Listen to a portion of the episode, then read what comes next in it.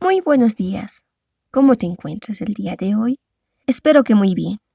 Esta mañana estaremos tocando un tema que te llamará mucho la atención y que a la vez dará concientizar mucho más. Estaremos hablando de la contaminación visual. La contaminación visual es todo aquello que afecta o perturba la visualización de una determinada zona o rompe la estética de un paisaje o de grandes ciudades. Por desgracia, cada vez nos encontramos más con este problema, tanto en las grandes ciudades como en las zonas más rurales. El cerebro humano tiene una determinada capacidad de absorción de datos que se ve superada por la enorme cantidad de elementos no naturales en el paisaje y que además van cambiando constantemente cada vez. El exceso de información en colores, luces y formas hacen que nuestro cerebro no pueda procesarlas debidamente y al final hace que los ignoremos o que lo dejemos a un lado o directamente lo almacenemos en la memoria, aunque no nos demos cuenta. ¿Pensarán que esto no nos afecta? Pues no, la verdad es que esta cantidad de imágenes hace que nos perjudique a nuestra salud, especialmente a los ojos, hasta el cerebro. Incluso puede tener una alteración sobre la atención y produce un estrés enorme. Pero en pocas palabras, ¿qué es la contaminación visual? Como lo hemos dicho en un principio, se produce como un impacto visual grave el cual perturba y que incluso afecta gravemente a la visualización del paisaje o a nuestro entorno, y por tanto al estado de nuestro cerebro como el del resto de los animales de la zona afectada, porque el cerebro recibe demasiada información a cada momento y no la vamos a poder procesar cada una de ellas. Por ejemplo, podemos dar pequeñas unos pequeños ejemplos de la contaminación visual. Uno de ellos puede ser los carteles publicitarios en gran cantidad en algunas grandes ciudades como Londres o Tokio, en los cables eléctricos, las antenas, los postes, etc.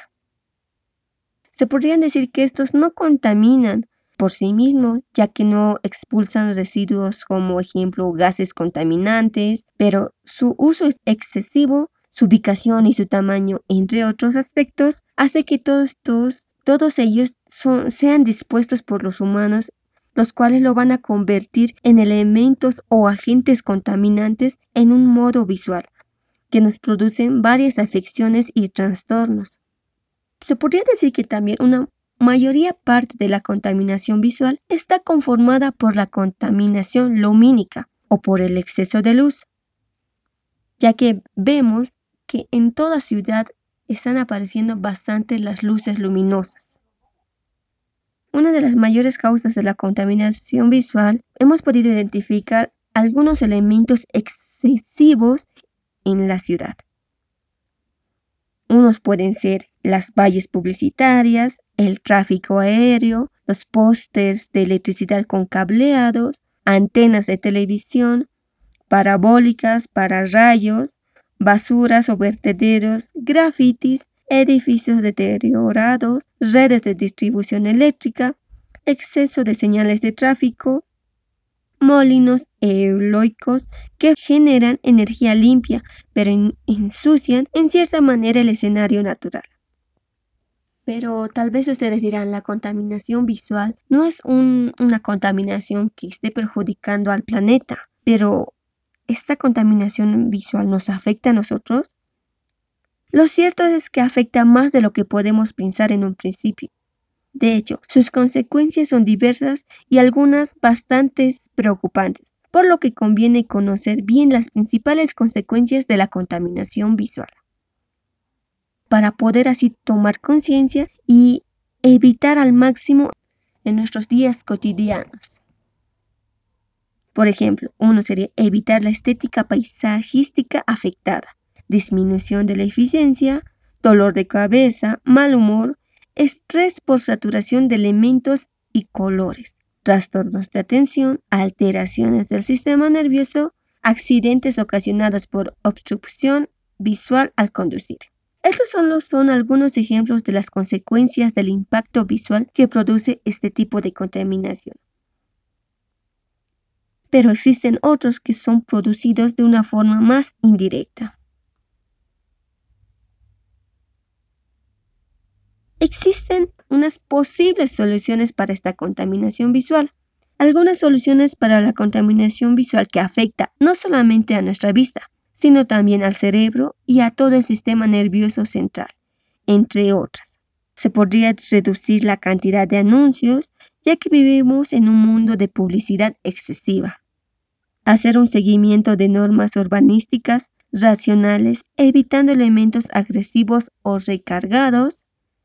Mejorar las normas y leyes urbanísticas para favorecer la salud en este sentido optar por una forma de vida en la que haya menos consumismo, concientizar y educar a los jóvenes que existe este problema, el cual suele pasar desapercibido para que se siga estudiando y en un futuro, esperemos no muy lejano, se hallen más soluciones para la contaminación visual.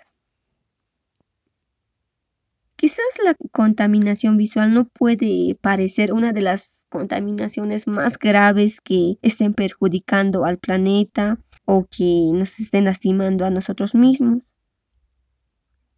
Sobre todo teniendo en cuenta el grave estado de otras como la atmosférica o la contaminación del agua. No obstante, quienes tienen a su alrededor tarde o temprano comienzan a sentir algunas de las consecuencias mencionadas anteriormente y vale la pena intentar hacer algo para mejorar esta situación, pues al fin y al cabo la salud se ve muy alterada.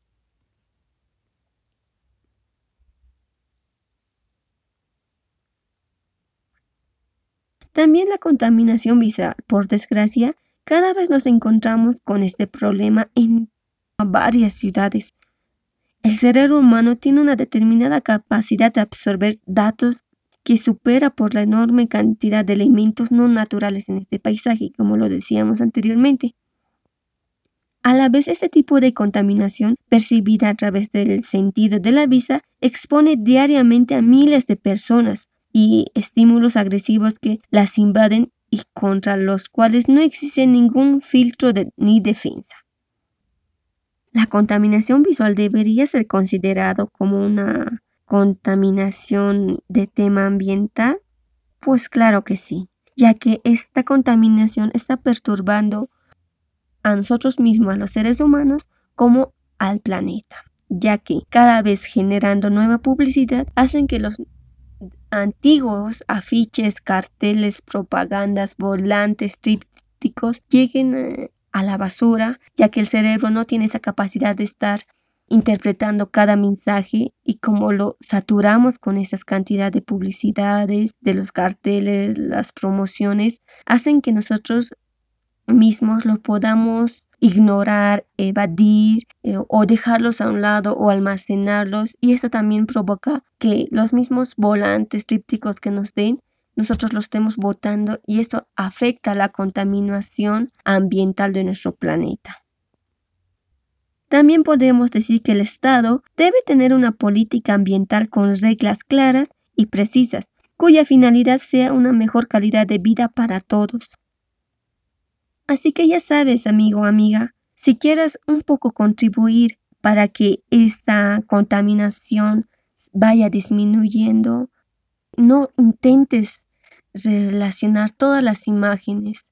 Ve que esté analizando solamente una imagen en particular y si ves que te están dando volantes, trípticos o estás viendo que hay demasiada cantidad de publicidad, es mejor que evites de verla y sigas tu camino. También eso te ayudará a tu organismo, a tus ojos, para que no se estén llenando de tanta contaminación visual.